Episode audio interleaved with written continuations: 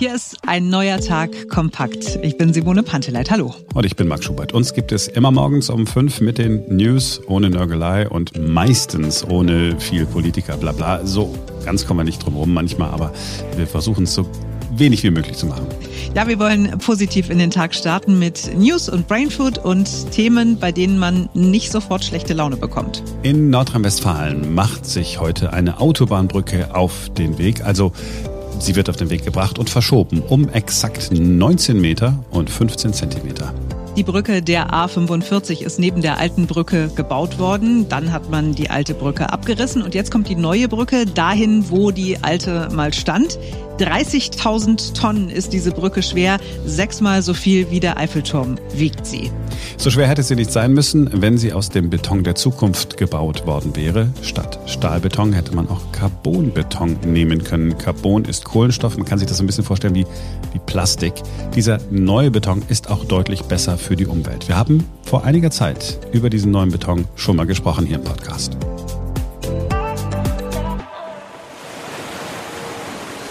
Die Sonne geht auf. Ein neuer Tag beginnt auf Jamaika, hier mitten in der Karibik. Aber etwas ist anders an diesem Morgen. Der Strand ist weg. Komplett. Auf dem felsigen Untergrund sind noch einige Sandkörner. Über Nacht müssen Lkw-Ladungen mit dem Sand abtransportiert worden sein.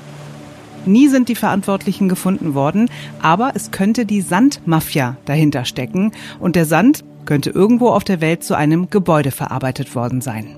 Genauso ist das auch in Marokko passiert und in anderen Ländern, nicht nur an den Küsten, auch aus Flüssen wird Sand gestohlen, denn die Mafia scheffelt das ganz große Geld. Sand ist einer der wichtigsten Bestandteile von Beton. Ohne Sand kein Beton.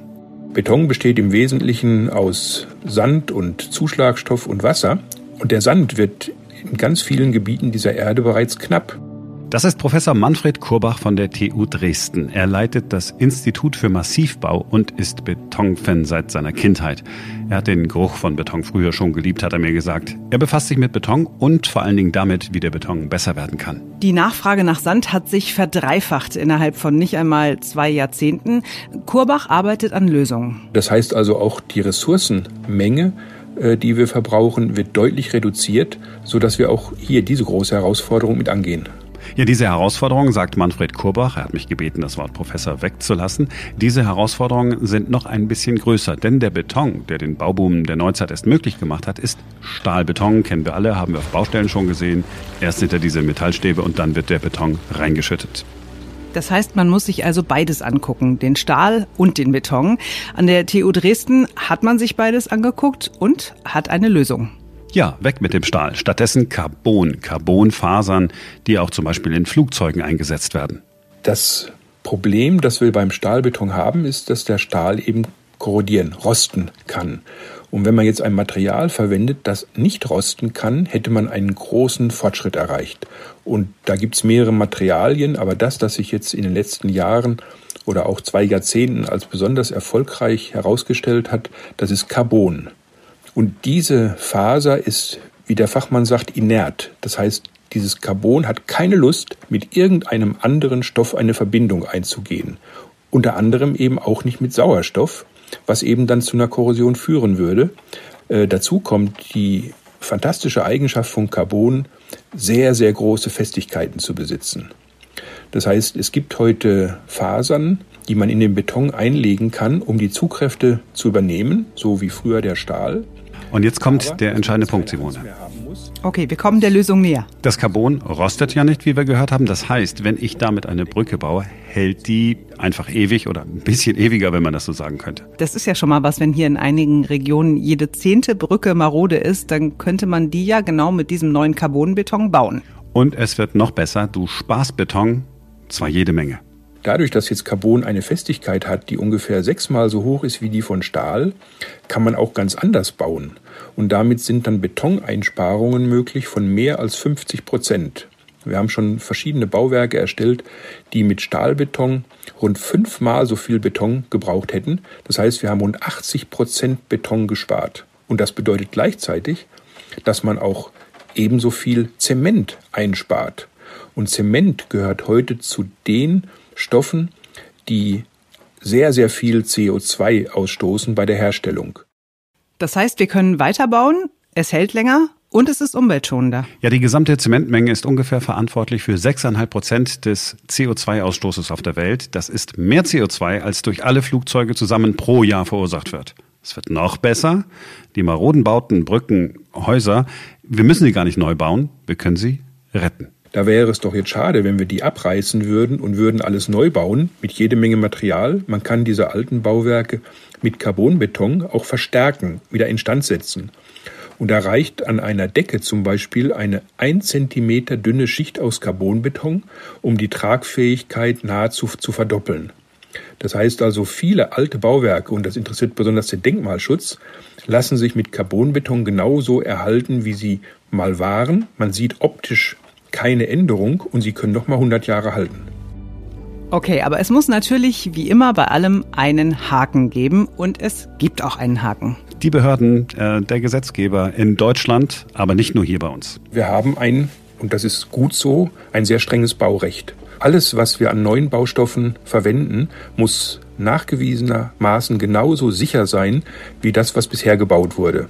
Carbonbeton ist sicher, aber halt noch nicht verbrieft sicher. Deshalb ist es jetzt so, dass mit Carbon gebaut wird und werden darf, aber in jedem einzelnen Fall braucht man eine besondere Genehmigung, die nur für dieses eine einzige Projekt gilt. Es spricht sich immer mehr herum, wie gut Carbonbeton ist, wie gut er anwendbar ist. Und trotzdem wird es noch bestimmt 20 Jahre dauern, bis ein großer Teil der Bauwerke dann aus Carbonbeton erstellt sein wird. Für die Umwelt ist es viel zu langsam. Äh, fürs Baurecht wahrscheinlich die Geschwindigkeit, mit der man tatsächlich nur wird arbeiten können. Wenn es nach mir ginge, würde ich sagen, alte Bauwerke, die jetzt stehen, dürften nicht mehr abgerissen werden, sondern sie müssen alle mit Carbonbeton verstärkt werden.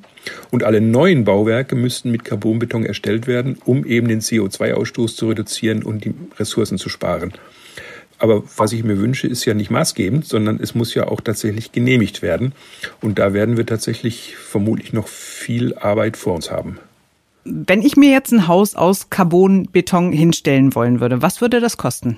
Ja, genau genommen keinen Cent mehr. Also die Bauteile, die Sie sonst aus Stahlbeton bauen und jetzt aus Carbonbeton nehmen, würden ungefähr das gleiche kosten. Weil die jetzt in einem Fertigteilwerk hergestellt werden. Dieses Fertigteilwerk hat sich darauf spezialisiert, solche Doppelwände äh, aus Carbonbeton herzustellen, die dann auf der Baustelle anschließend dann nochmal äh, weiter bearbeitet werden. Das wäre jetzt ungefähr für den gleichen Preis machbar. Es klingt genial. Es kostet nicht mehr, es schont die Umwelt, es hält länger und es kann marode Gebäude retten. Und ist in Deutschland erforscht, in Dresden an der TU von Professor Manfred Kurbach und seinem Team. Und wenn du noch ein bisschen Begeisterung hören willst über den Beton der Zukunft? Unbedingt. Bitte sehr. Sie haben die Zukunft erforscht und wenn das mit den Genehmigungsverfahren künftig besser läuft, dann hat Beton tatsächlich eine Zukunft. Vor allen Dingen eine sehr schöne Zukunft, denn man kann ästhetisch viel anspruchsvoller bauen und dann könnte ja vielleicht auch der schlechte Ruf des Betons sich in einen guten Ruf verwandeln. Ich danke Ihnen für dieses perfekte Schlusswort und für das Interview. Sehr gerne. Ja, dann äh, gutes Gelingen bei der Brückenverschieberei heute in Nordrhein-Westfalen. Und viel Glück heute bei Aldi, wo es die ersten Corona-Selbsttests zu kaufen gibt. 25 Euro für fünf Stück. Ja, ist doch super, dass Aldi das Versprechen einlöst, das uns der Bundesgesundheitsminister vor einigen Wochen äh, gegeben hat. äh, habt einen äh, schönen Samstag. Ja, auch von mir. Und ein neuer Tag gibt's immer morgens um fünf.